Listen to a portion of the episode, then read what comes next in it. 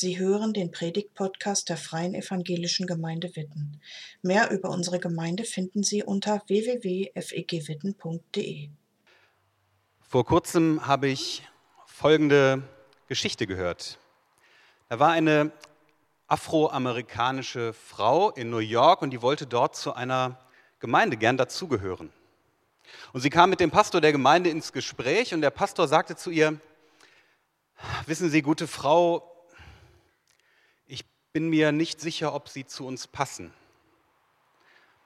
Aber gehen Sie doch mal nach Hause, beten Sie, kommen Sie mit Gott ins Gespräch. Schauen Sie, was er Ihnen sagt. Die Frau ging nach Hause und kam eine Woche später wieder, traf in der Gemeinde wieder auf den Pastor und sagte zu ihm, Herr Pastor, ich habe Ihren Rat befolgt, ich habe das gemacht, was Sie gesagt haben. Ich bin nach Hause gegangen, habe gebetet, bin mit Gott ins Gespräch gekommen und er hat mit mir gesprochen. Und wissen Sie, was er gesagt hat? Er hat gesagt, mein liebes Kind, bedenke, dass es sich bei dieser Gemeinde um eine sehr exklusive Gemeinde handelt. Ich selber versuche schon seit Jahren hineinzukommen, aber ich habe es auch noch nicht geschafft.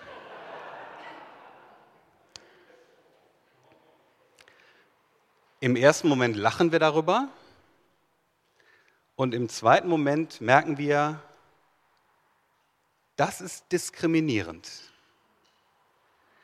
Ich unterstelle, keiner heute Morgen hier würde wollen, dass so etwas bei uns in der Gemeinde passiert. Garantiert nicht. Und doch passiert es. In unserer Gesellschaft, ich wette auch bei uns hier in der Gemeinde und auch in anderen Gemeinden. Menschen werden ausgegrenzt, statt hereingeholt. Und wir fragen ja gerade in unserer aktuellen Predigtserie an das Leben, wie wir als Christinnen und Christen in unserer Gesellschaft heute, in diesen herausfordernden Zeiten, anders leben können.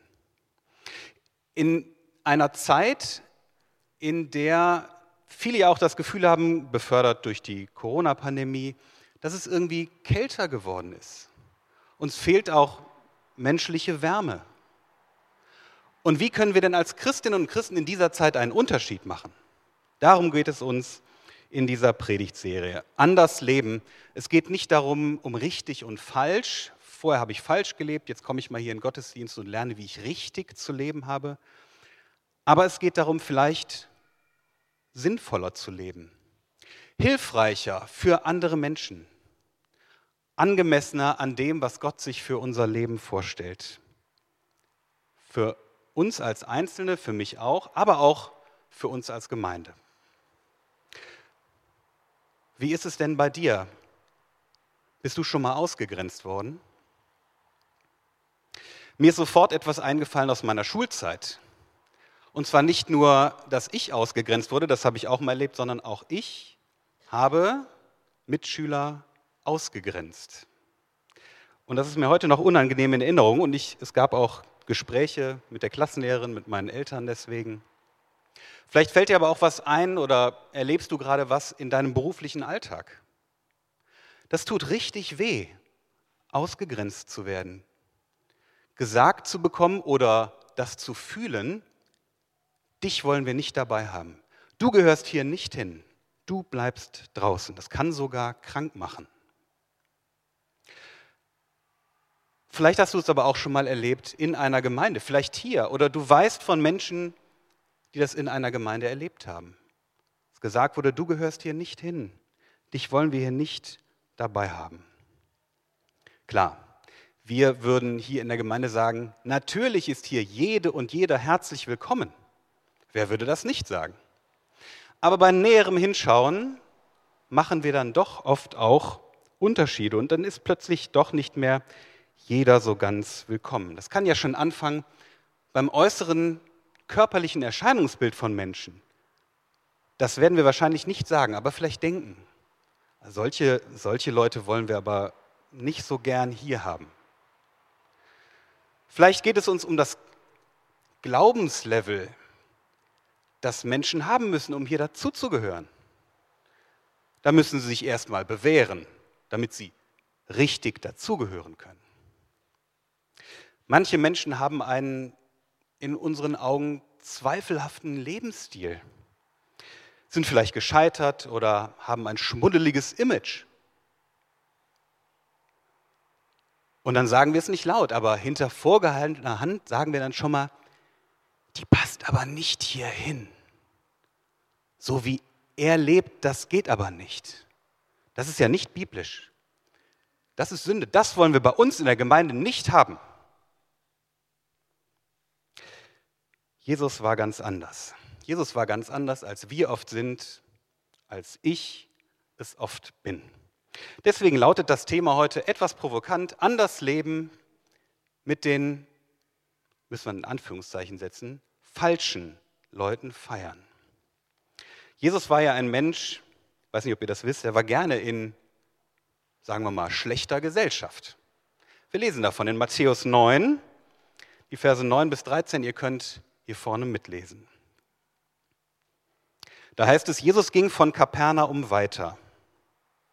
Dann sah er einen Mann an seiner Zollstation sitzen. Er hieß Matthäus. Jesus sagte zu ihm, komm, folge mir. Da stand er auf und folgte ihm. Später war Jesus im Haus zum Essen. Viele Zolleinnehmer und andere Leute, die als Sünder galten, kamen dazu. Sie aßen mit Jesus und seinen Jüngern. Als die Pharisäer das sahen, sagten sie zu seinen Jüngern, warum ist euer Lehrer mit Zolleinnehmern und Sündern? Jesus hörte das und antwortete, nicht die Gesunden brauchen einen Arzt, sondern die Kranken.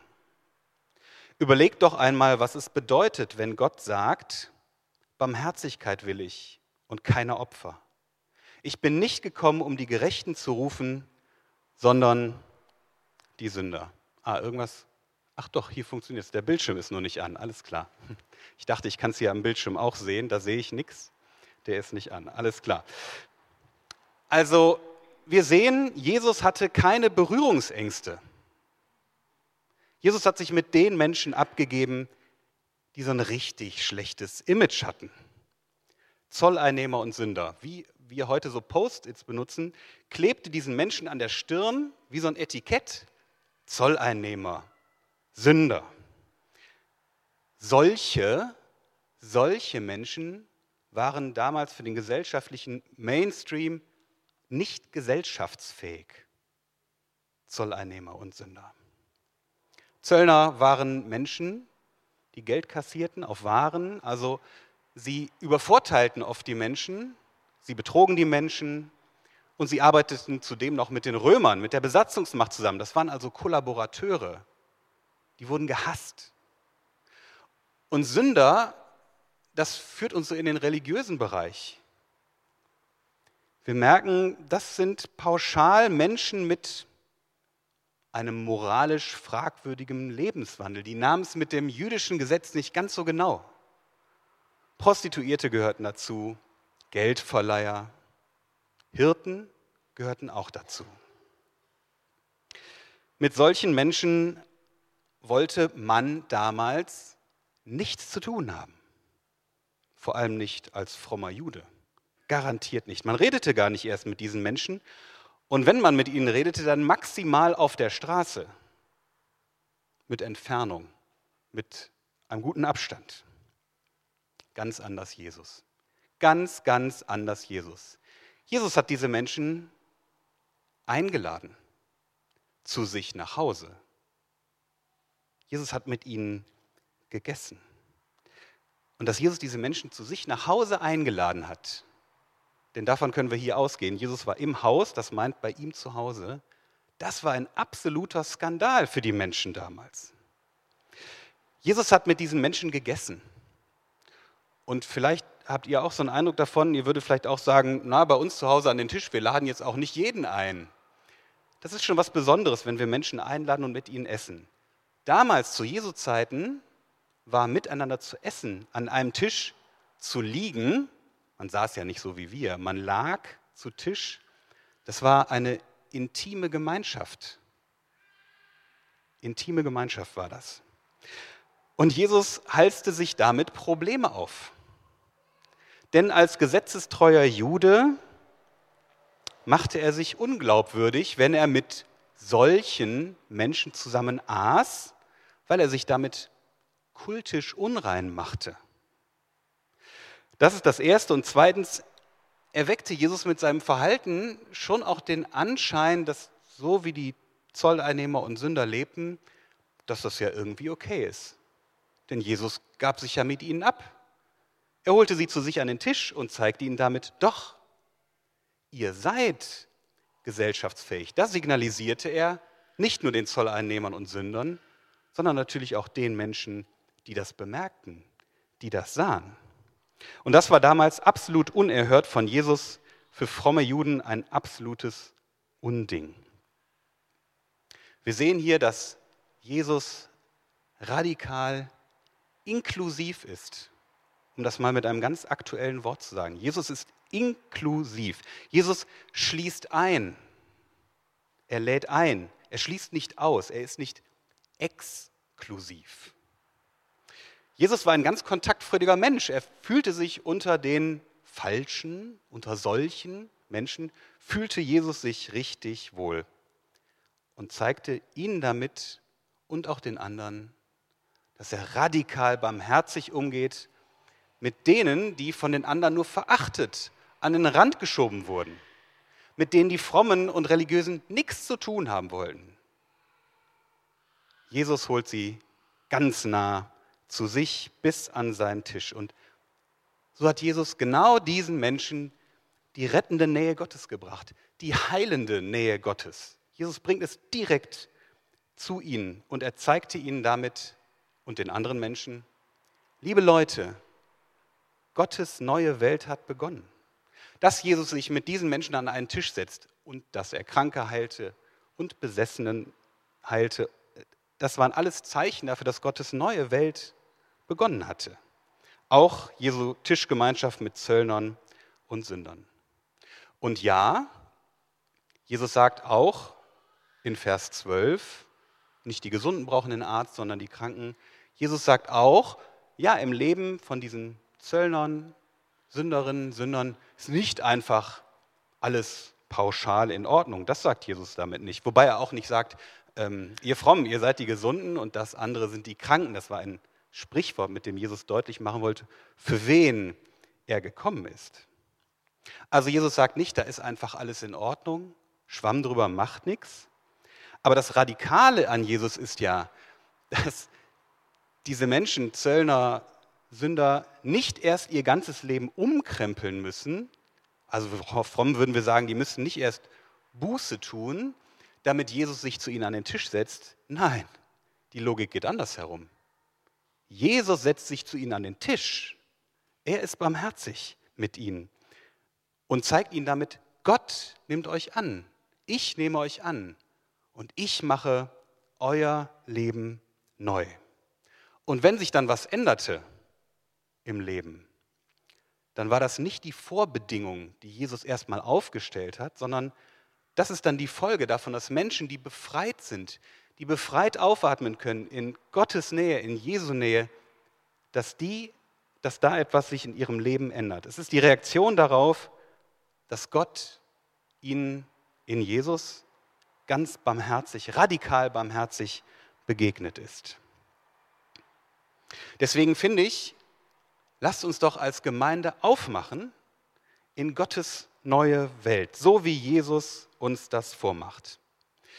Denn mit dem Blick auf Jesus kann es nicht sein, dass wir uns als Gemeinde in irgendeiner Form hm, einschließen, abschließen und vielleicht irgendwie versuchen, ich sage es mal ein bisschen salopp, unseren Laden reinzuhalten oder sowas. Ich finde, Gemeinde von Jesus Christus, Freie Evangelische Gemeinde Witten, muss der sicherste und der beste Ort sein für Menschen, die gescheitert sind, die zerbrochen sind, die arm sind, die an den Rand gedrängt werden. Gemeinde von Jesus muss der beste und sicherste Ort sein, sogar für ganz echte Sünderinnen und Sünder. So wie ich das bin, so wie du das bist. Ich habe bei der Aktion Mensch eine hilfreiche Abbildung gefunden, die uns zeigt, was Inklusion ist. Ganz links seht ihr, das ist Exklusion. Da ist so ein reiner Haufen und außenrum sind die, die nicht dazugehören dürfen. Das ist Exklusion, das ist exklusiv. Integration in der Mitte, das Bild geht schon einen Schritt weiter und sagt Menschen, ja, ihr könnt dazugehören, aber ihr gehört so in einen bestimmten Bereich. Bilden sozusagen eine Subgruppe, ja, innerhalb dessen, sind trotzdem noch irgendwie so ein bisschen isoliert. Macht also nicht ganze Sache die Integration. Inklusion, das ist das, was Jesus macht.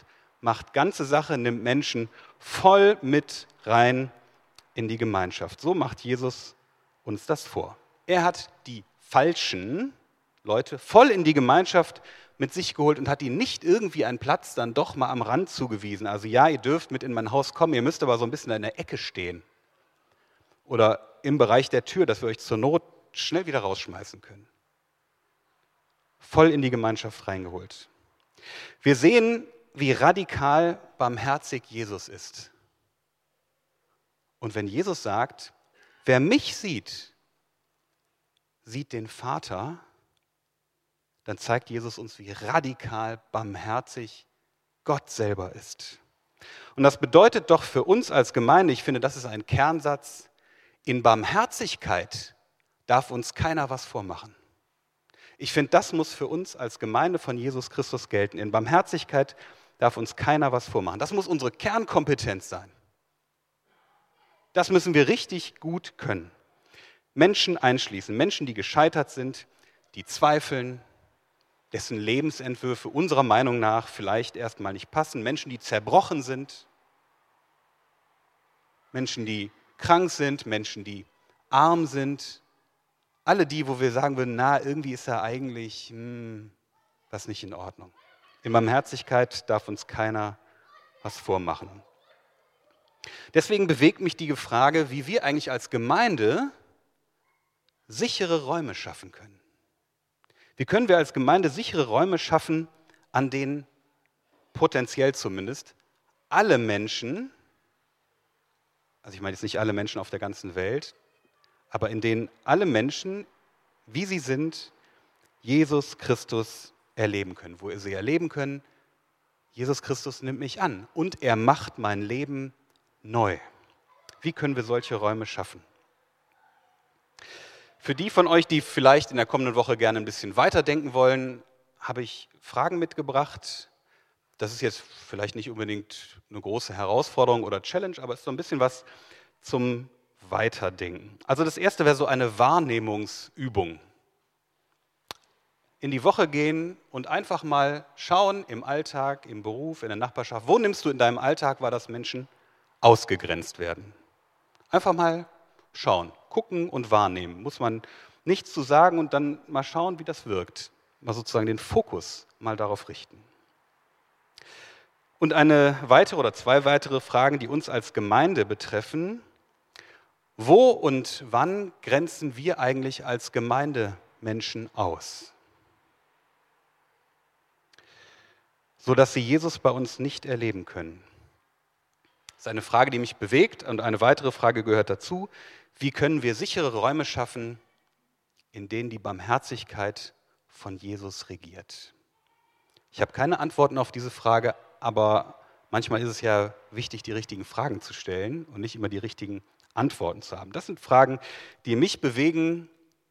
Vielleicht nehmt ihr sie mit in die Woche, eine davon, und geht dem ein bisschen weiter nach. Beim Schreiben der Predigt habe ich Freitagmorgen etwas gemerkt und fühlte mich plötzlich ganz unwohl. Ich habe nämlich gemerkt, indem ich so predige und indem wir so nachdenken über solche Menschen, stelle ich mich, stellen wir uns schon ein Stück weit drüber über diese Menschen. Da wurde mir ganz anders und ich habe gedacht, was, was mache ich da? Was mache ich da? Wer bin ich eigentlich, dass ich mir das rausnehme und das tue? Und dass ich so tue, als wäre bei mir alles in Ordnung. Dass ich mich natürlich zu den Gesunden zähle, ist ja klar. Vielleicht merkt ihr das bei euch selber auch.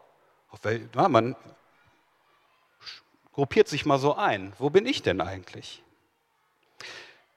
Wir alle, du und ich auch, wir alle leben davon, dass Gott barmherzig, radikal barmherzig mit uns umgeht.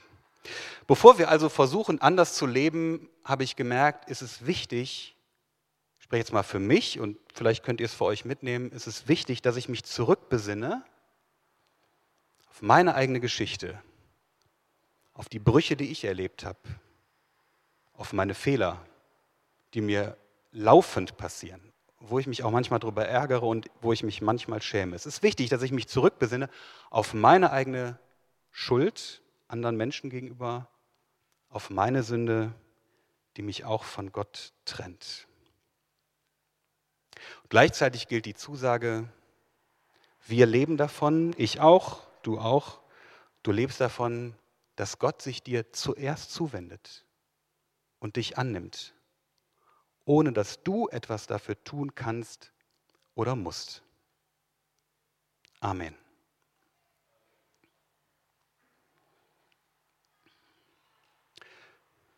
lade euch ein zu einem, einem Moment, vielleicht zu einer Minute, wo wir jetzt mal gar nichts sagen, ihr hört nichts. Äh, ihr vom Musikteam könnt schon mal nach vorne gehen. Schaut ihr mal, wo ihr gerade so gelandet seid, was euch wichtig geworden ist oder vielleicht auch was euch gestört hat. Und dann lade ich euch ein, ein Lied zu singen oder vielleicht merkt ihr auch, ich möchte, es einfach, ich möchte einfach nur zuhören und den Text lesen. Es ist ein englisches Lied, aber die Übersetzung steht hier vorne und das Lied heißt Who am I? Wer bin ich eigentlich, dass Gott mit mir was zu tun hat?